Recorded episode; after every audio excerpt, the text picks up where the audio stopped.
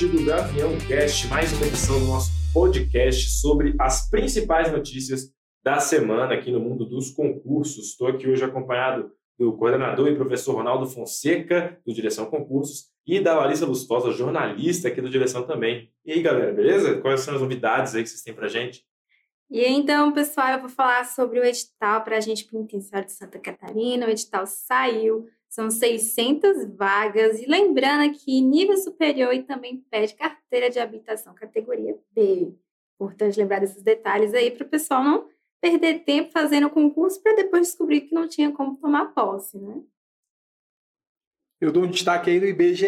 O IBGE é um concurso de temporários, mais de 2.600 vagas e as inscrições acabam agora dia 15 de outubro. Acho que vale muito a pena investir nesse concurso. 15 de outubro, dia do professor, então, acabam as inscrições do IBGE. Fiquem ligados, o IBGE que deve lançar outro edital em breve também para recenseador, mais de 230 mil vagas. É, posso, vou dar o meu destaque agora primeiro também, é o, esse burburinho que rolou aí de fim da justiça do trabalho, né? É, era um, tra era um, um, trabalho, digamos assim, é, liderado pelo deputado federal Paulo Eduardo Martins. Ele buscava assinatura aí visando o fim da justiça do trabalho, queria transformar isso numa PEC. Só que antes mesmo de disso chegar perto de virar uma PEC, ele foi, ele meio que desistiu, viu que a ideia precisa ser amadurecida ainda, que está longe de acontecer isso. Ronaldo, queria sua opinião sobre isso. Você acha que tem alguma possibilidade remota disso acontecer? Eu acho que a possibilidade é muito, muito remota e não acontece antes de 20, 30 anos. É um devaneio do cara achando que vai conseguir apoio para esse tipo de ação e justamente contra o judiciário, que é extremamente forte no, no país, né? Então, na minha opinião, isso daí vai morrer, foi só para gerar notícia, clique e acabou. Não vai, não vai, ninguém mais vai falar disso daí. Beleza, vou falar de outra PEC, então. Já que a Larissa comentou sobre a, o concurso lá de AGP em Santa Catarina, tem outra tem outro, outra notícia acerca aí de AGPEM, né? pessoal que gosta do concurso AGPEM. Aí já está muito mais próximo de virar a realidade. Na quarta-feira, dia 9 de outubro, a PEC 372, é, de 2017, ela foi aprovada no plenário da Câmara e o texto dela dá status de policial aos agentes penitenciários dos estados e do Distrito Federal. Seria a Polícia Penal. E ganhou de lavada por 402 a 8. E aí ela será votada em segundo turno, portanto, os AGPs aí podendo bancar de polícia daqui a um tempo. É, isso aí já acho interessante, né? Acaba sendo. Sempre foi uma carreira muito desvalorizada e tem um risco enorme, muito mais do que um policial civil em determinados estados. E tendo um ganho, né, uma melhoria salarial e de importância e de responsabilidade para essa função, acho que é mais do que justo aí na área de segurança pública. E para quem é interessado na área de segurança pública, nós temos vários certames aí previstos. Por exemplo, lá na Assembleia Legislativa de Minas Gerais já deram previsão de que vai ter concurso para agente penitenciário também de Minas Gerais. E aqui no DF, a Secretaria de Segurança Pública também disse que pretende lançar edital de agente penitenciário. Então, essa essa carreira aí está bombando bastante agora nesse segundo semestre. E em Minas Gerais também há previsão de novo concurso da PM Minas Gerais, né? Também tem matéria no blog da Direção Concursos sobre isso. É, uma notícia não tão boa, vou falar de área fiscal agora, geral aqui. ISS Betim, não tão boa para algumas pessoas. Eu já recebi comentários no meu Instagram lá, pessoal feliz com o adiamento do concurso de ISS Betim, mas pelo menos aí dois meses para estudar. O concurso foi adiado em 60 dias. Por enquanto, não há previsão ou, pessoal, ou, ou expectativa de cancelamento do concurso, nem novo adiamento. Mas aí, né, Ronaldo, depende do ponto de vista, né? Às vezes você não estudou tudo, não terminou o edital, você, pô, esse adiamento é bom. Por outro lado, quem já estava pronto para fazer a é. prova lamenta. Já começa a ficar cansado, né? O cara estava no limite ali no planejamento para chegar voando agora na prova e ele vai ter que esperar mais dois meses bastante coisa. E outro assunto aí, Ronaldo, da semana que rondou muito aí os grupos de WhatsApp dos concurseiros foi a possível fim da estabilidade né, dos servidores públicos. Parece que o pessoal está comentando essa reforma administrativa do Bolsonaro sobre esse ponto aí que muita gente olha com cara feia, né, sobre o fim dessa estabilidade. E o Bolsonaro falou no vídeo que quem estiver no setor público um dia antes da promulgação não irá perder. E aí teve, na semana passada, se não me engano, a gente está no dia 9 de outubro, no começo da semana, na verdade, lá para o dia 7 ou 6, o Bolsonaro negou que já tivesse alinhando esse fim dessa estabilidade com o Rodrigo Maia. Rodrigo Maia também negou. É uma preocupação do governo em tratar esse assunto com a maior cautela, né, Ronaldo? É, e ninguém sabe ainda exatamente o que pode acontecer, né? Se é uma reforma somente do Poder Executivo Federal, se é uma reforma geral através de uma PEC que poderia alterar todo o funcionalismo público, se vai alterar né, a PEC alteraria a Constituição, artigo 37 ali, do 37 ao 41, e poderia ter uma mudança mais profunda.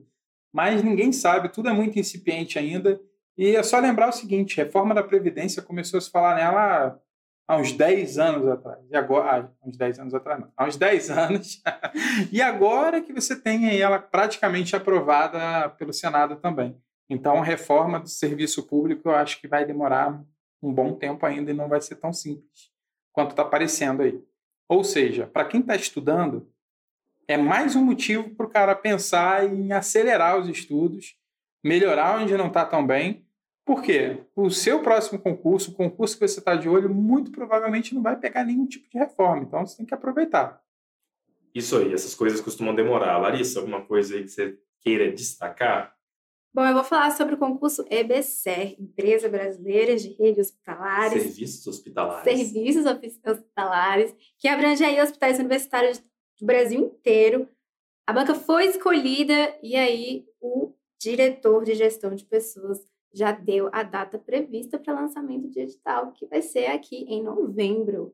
E o pessoal costuma achar que é só para médico, enfermeira. Como é que é isso aí, Larissa? Não, a gente são muitas vagas que são autorizadas tanto para a área administrativa, para a área assistencial, área médica. É um certame gigante, assim, abrange muitas carreiras. 2.250 vagas, tem oportunidade aí em hospitais de todo o país, como a Larissa falou, nível médio, nível superior, e aí área administrativa, diversas áreas.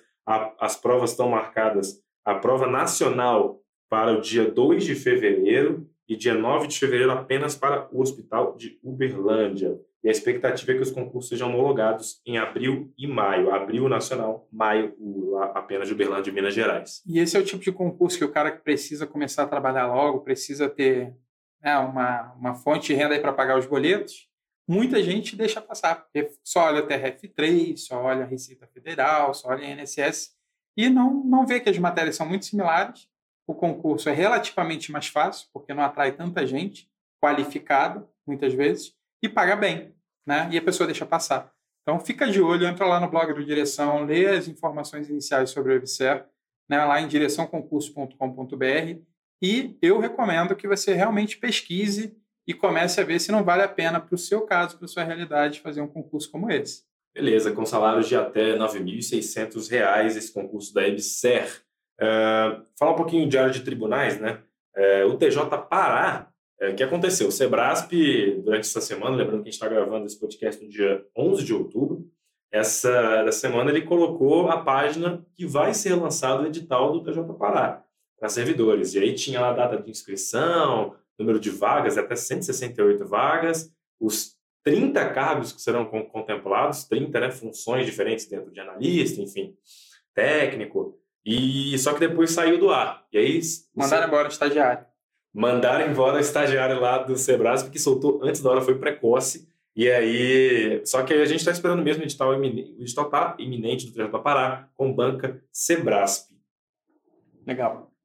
Não, interessante do TJ Pará é de que não tem mais nenhum empecilho, porque a própria gestão de pessoas do tribunal havia dito que só faria o edital assim que fizesse a remoção de servidores, servidores já foram removidos, já fizeram edital de juiz substituto, então falta agora esse edital para servidor. E vai sair. Mas já que você falou em empecilho, tem um concurso cheio de empecilho, o Ronaldo até brincou comigo um dia desses, do TJ Tocantins, que ele tem concurso para sair, o CNJ deu até maio, o Conselho Nacional de Justiça deu até maio para eles soltarem um novo edital, mais ano que vem, né?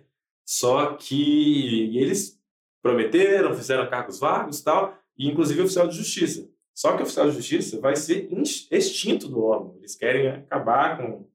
Deve ser extinto, na verdade. Eles acreditam que dessa forma eles vão conseguir melhorar a estrutura de pessoal lá do, do órgão, também ju juiz substituto, escrivão judicial, e aí criar outros cargos, é, cargo de juiz de direito auxiliar, enfim, eles estão tentando lá mudar geral o TJ Tocantins, e a gente não sabe o que será feito desse novo concurso do TJ Tocantins virando novela. E o TJ Tocantins paga muito bem. Entre os TJs, ele costuma se aproximar muito da remuneração dos tribunais federais.